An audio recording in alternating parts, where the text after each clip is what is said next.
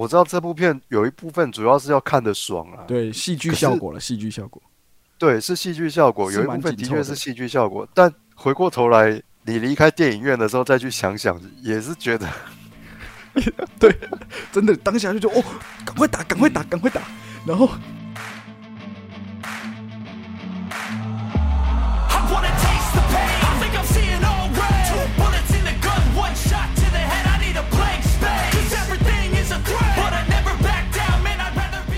月围城是大工程的，他不是他那个灯光师叫黄什么，他整条街在晚上的时候他妈打的跟白天一样，照拍，我就哦，对啊这太厉害了，香港很爱玩这种日系夜拍，因为这样比较能够控制嘛。你用万一他妈太阳动了一点点，影子不联系的话，这样就不好了。所以我还不如是那个，应该也是好夜拍。啊。可是日系夜拍的钱，难怪你看那个品质，品质就是钱，他们是直接盖一个中环诶、欸嗯，直接盖一个中环出来。哦，那钱一定是你要复制那个嘛，当年的就明初中环的那个样子的话，肯定跟现在的香港英属绝对是香港不一样。然后找场地，然后还要找还要找一些外国人、才能够搭啊，那个景。对啊，搭一个景，然后还有那个富商家嘛，嗯，富商的家啊，然后街道啊，然后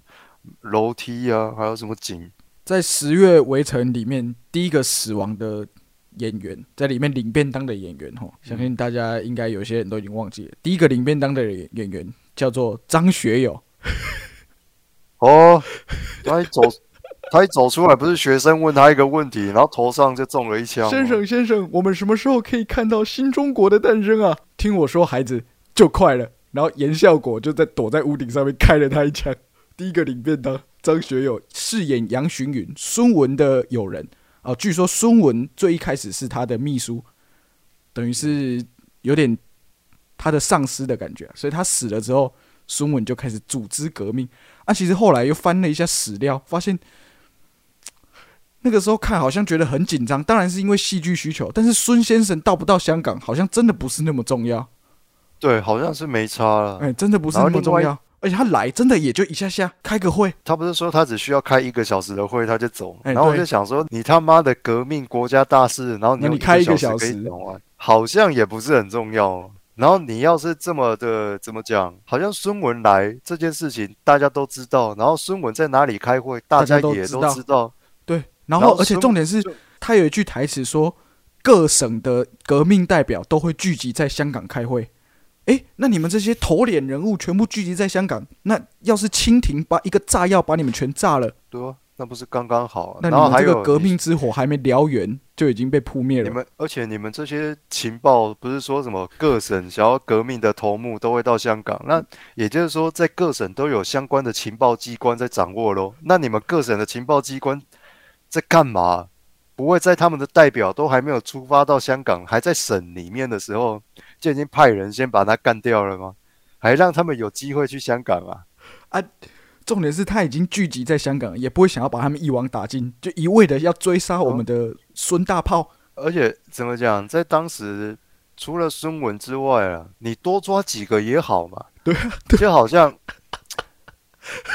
就像那个谁啊陈，少白，黑鹰计划，哎黑鹰计划，它主要是要抓那个军阀，对，什么穆罕默德，什么什么蛙哥的什么阿阿迪什阿么。阿迪阿迪里还是什么的，当天他们以为说他会跟他的幕僚，还有一些什么手下、重要手下在那边开会，就到现场的时候才发现说他本人没有到场，但是美军还是把他的那些手下将军们呢、还是都抓走。他那些幕对都抓走，这才是一个正确思维嘛。对啊，反正啊你没有掌握到主要人物，你先掌握次要人物啊，对啊，让他们这个线先断掉嘛。然后在想，好啊，你真的这么神秘的话，有什么样的会议不能在海外开，非得在香港开呢？请问，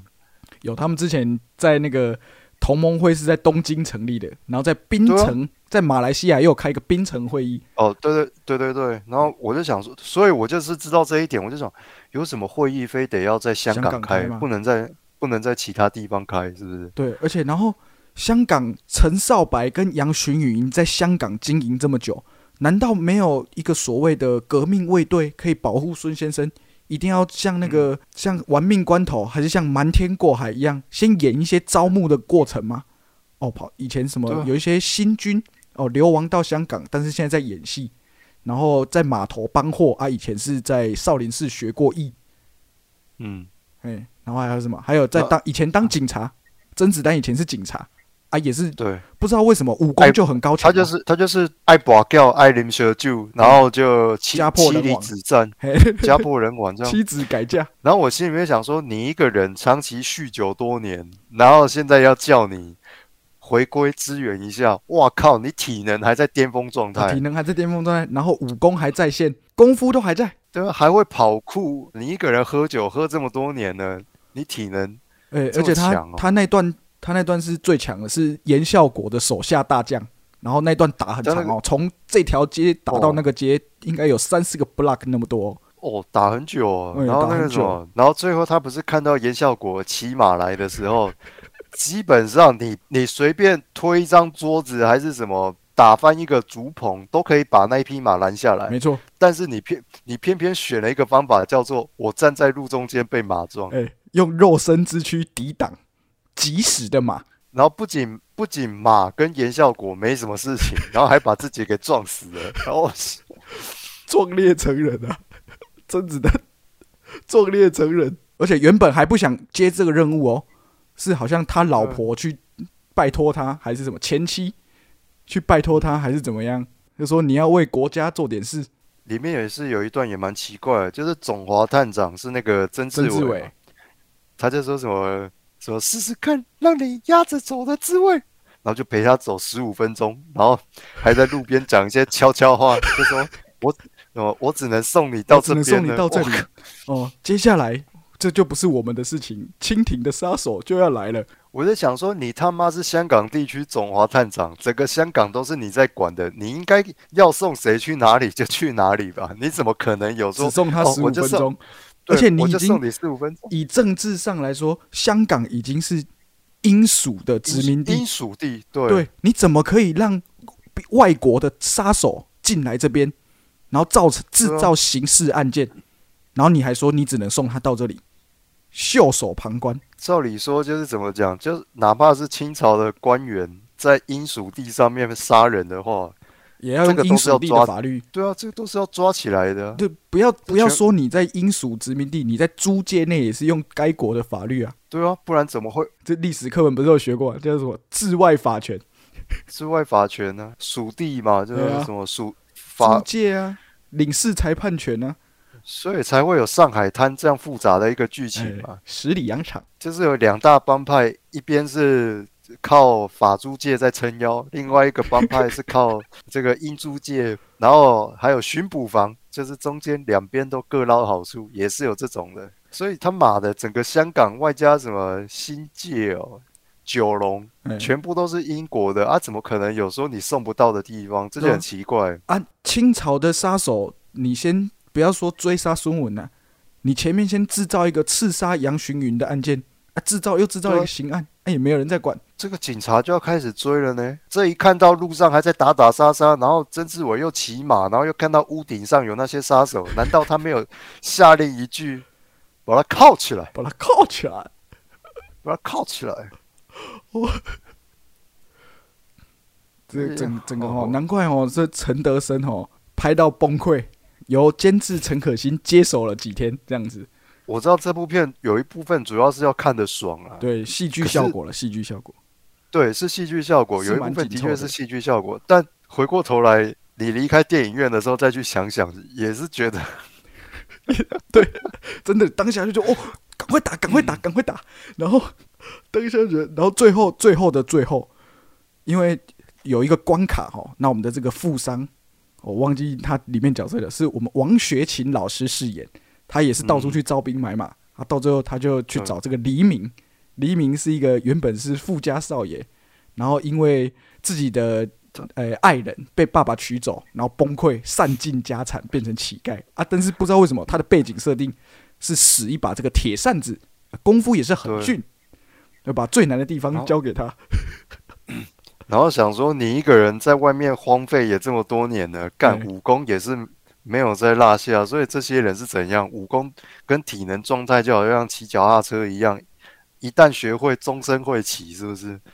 哦，然后里面这个陈少白是一个穿针引线的角色，然后黎明那个设定，我觉得他哦背景设定也有点有点莫名其妙。被老爸 NT 啊，然后就一蹶不振。然后我在想，干这是日本 A 片的剧情吧？就是 什么老公抽烟的十分钟被公公什么硬上到怀孕，我 靠！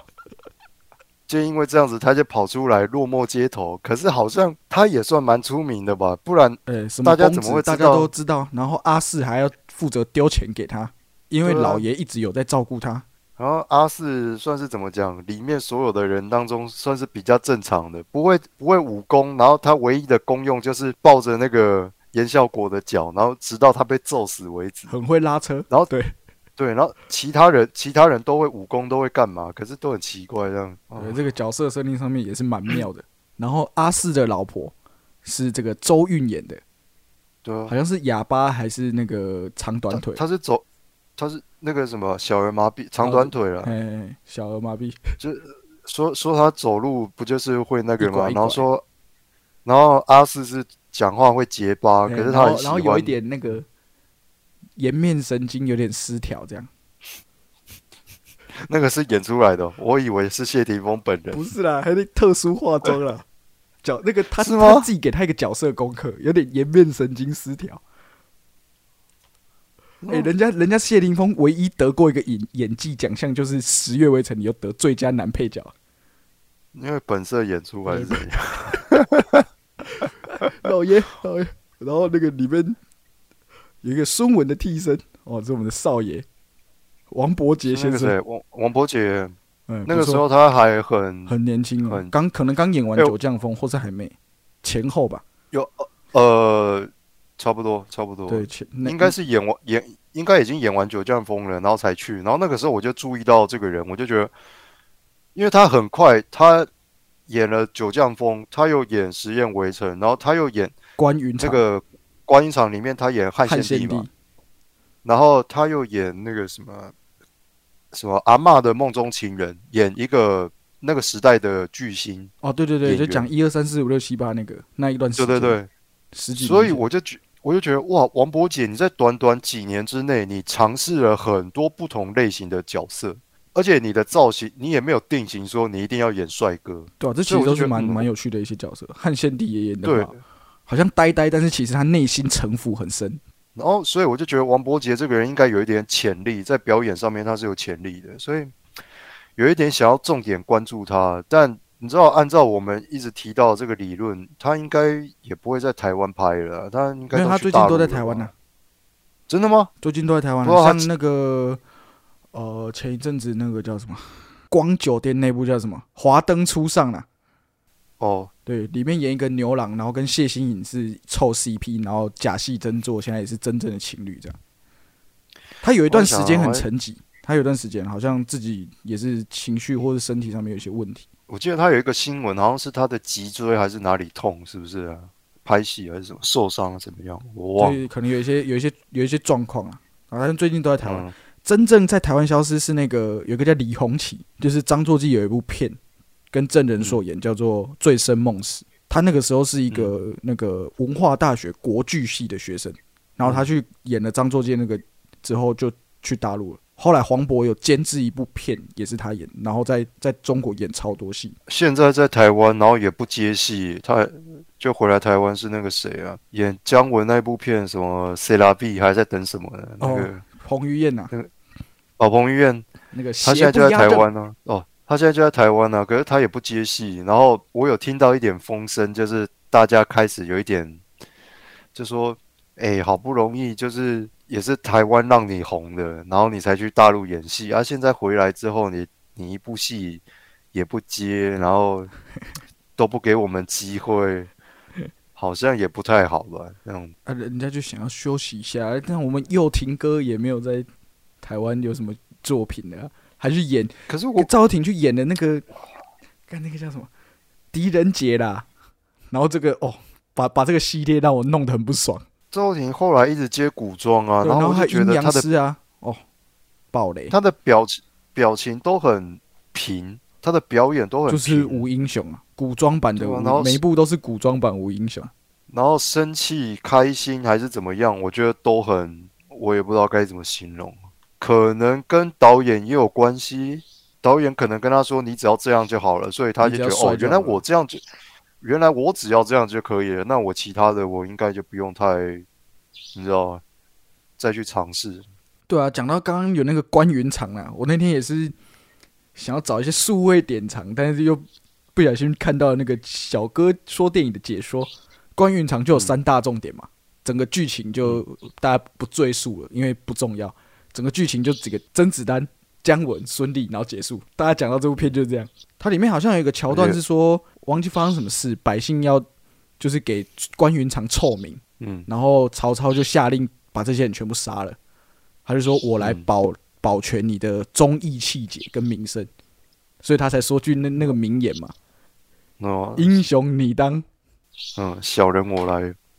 然后我觉得，当然最后最后关羽是被斩首的嘛，然后再送到曹操面前，他就是故意要挑起那个蜀魏的纷争嘛然后这一段对啊对啊，这一段哦这段超怎么棒，讲？这一段我是在我看过所有的演绎的作品里面，嗯我觉得日本的那个东映出的那个动画三国那个版本，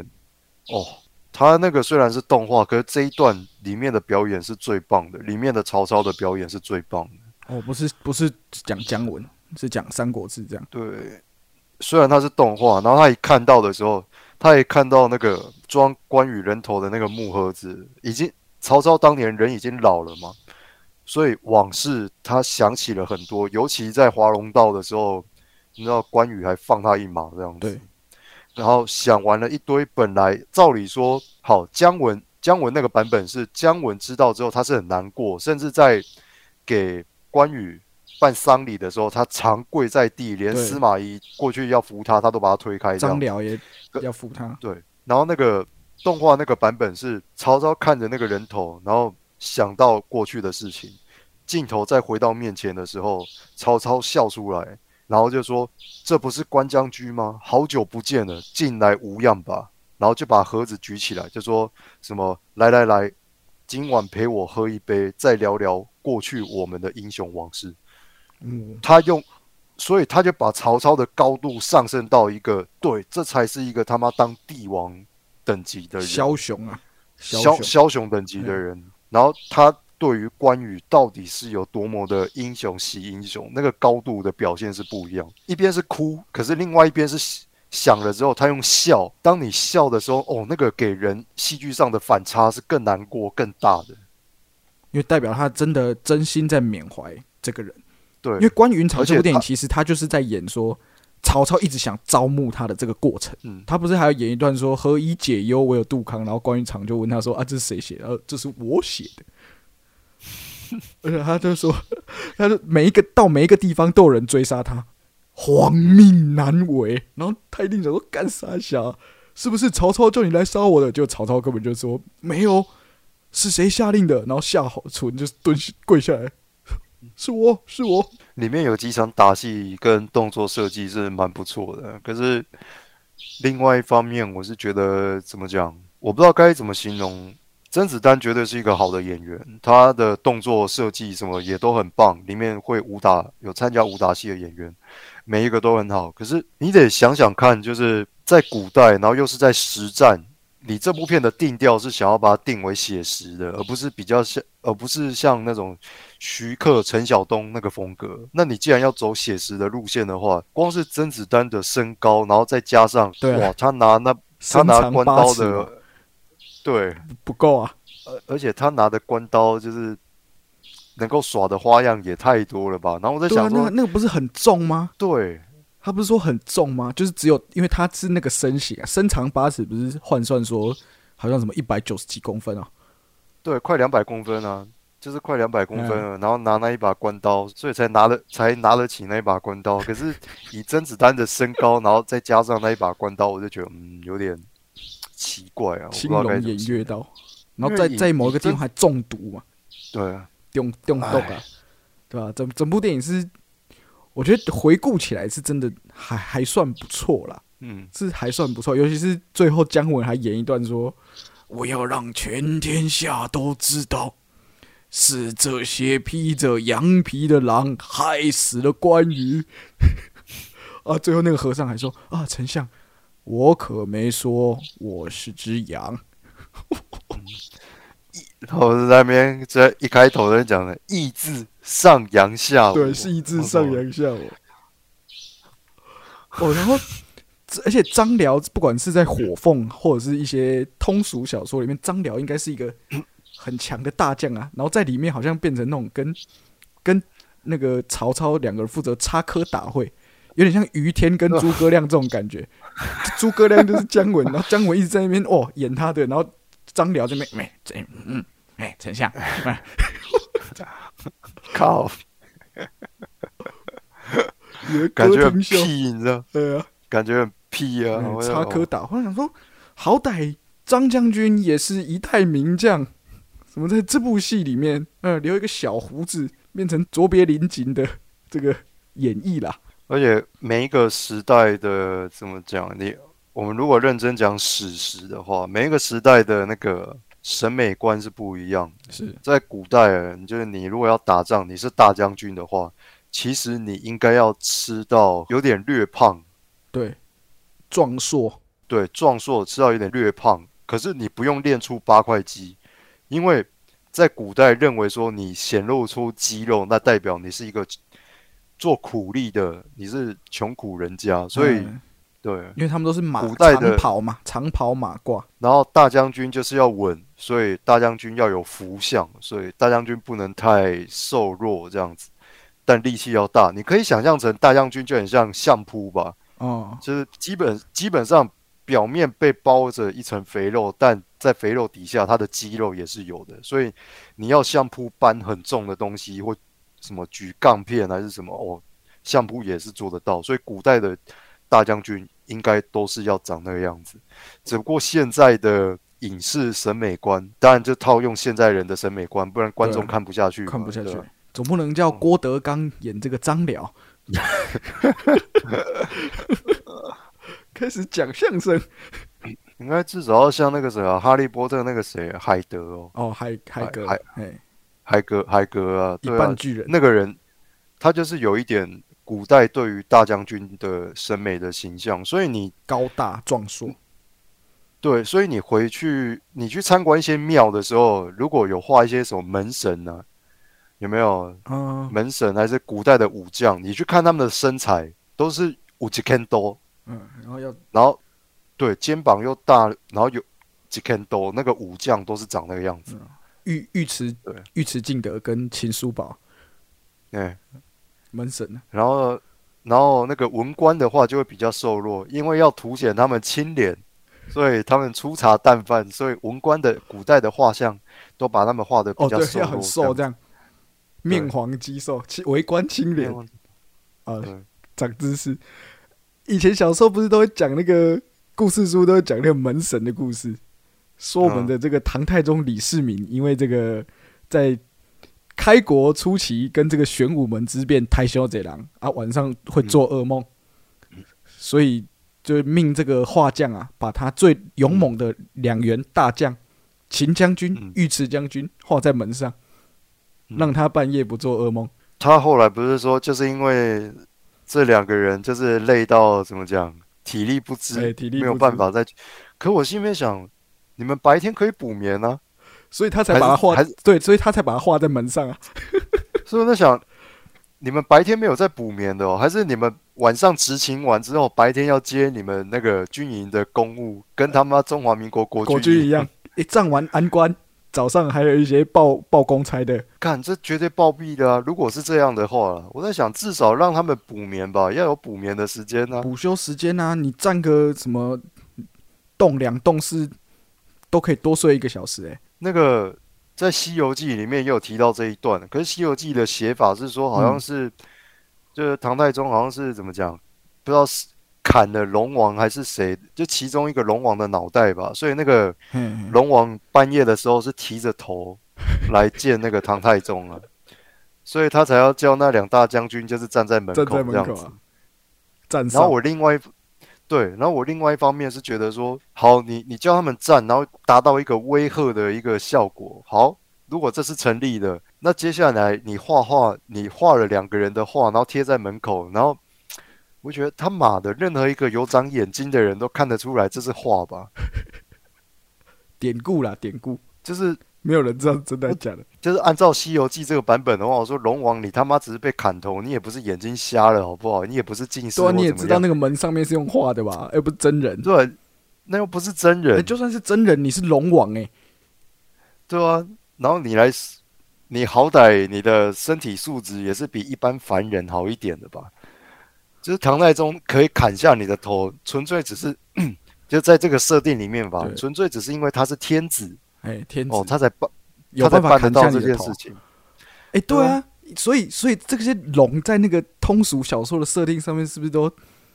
有点光光拍爬带爬带？像那个有一个不是东海龙王的儿子，还是东海龙王本人，在那个《封神演义》里面，就是因为哪吒把混天绫弄在水里面，哎拉哎拉哎，造来拉来成海水波动，啊他就挂了。然后我心里心里面在讲说，混天绫他妈混天绫可以拉出的这个漩涡到底有多大？是涵是涵盖全球还是怎么样啊？啊他在海边呢，他在岸岸边呢。啊，你龙王好歹也是在海沟里面吧？就算你在东海，东海你紧紧接着应该也是在海沟至少也，在很深的海里面吧？对啊，也不会说拉结拉结就完了吧？如果你如果在浅浅滩设你的龙宫，啊，每年有什么黑潮跟黑潮跟青潮，对啊，你要是有这些暖流，那你在海里的王宫不就他妈跟台风一样？哎，红胎这红胎，而且龙王，这古代的龙王就生了一大堆小孩，然后三不五时就是会飞出来，然后就渴死在路上。然后我心里面想说，然后就会被这个得道高僧或者是一些知名人物，我心里面想说，龙王是怎样都生了不管，是不是？不是，而且龙王龙海龙王不是只有一个，龙王是东南西北哦四个海都黑都有有四个龙王，然后他们有很多个龙子，对啊，啊，龙子都是生完都没有在管的嘞，随便他们跑出去玩，然后就落难，哦哦被哦被照啊被被哪吒用死，对，被弄死。啊他他就要来报仇，他自己先放任不管，然后后来才追到人家家里面，然后就是说，哎、啊，你今嘛是安怎？你恁囝的啊，海边啊生水啊，搞阮囝冲死啊，来你出来你讲看嘛，你你你你安怎赔？李靖规工啊，听你啊，你哎拖塔，李靖你讲话吗？来来来，来出来一下。托塔天王。哦，差不多。那我们今天的节目就先到这边了，拉赛拉了很多，希望带给大家这个丰富的一些小小趣事啦、小知识。今天也是乱瞎聊，谢谢大家，晚安喽！我是朋友，我是关妙珍，拜拜。拜拜。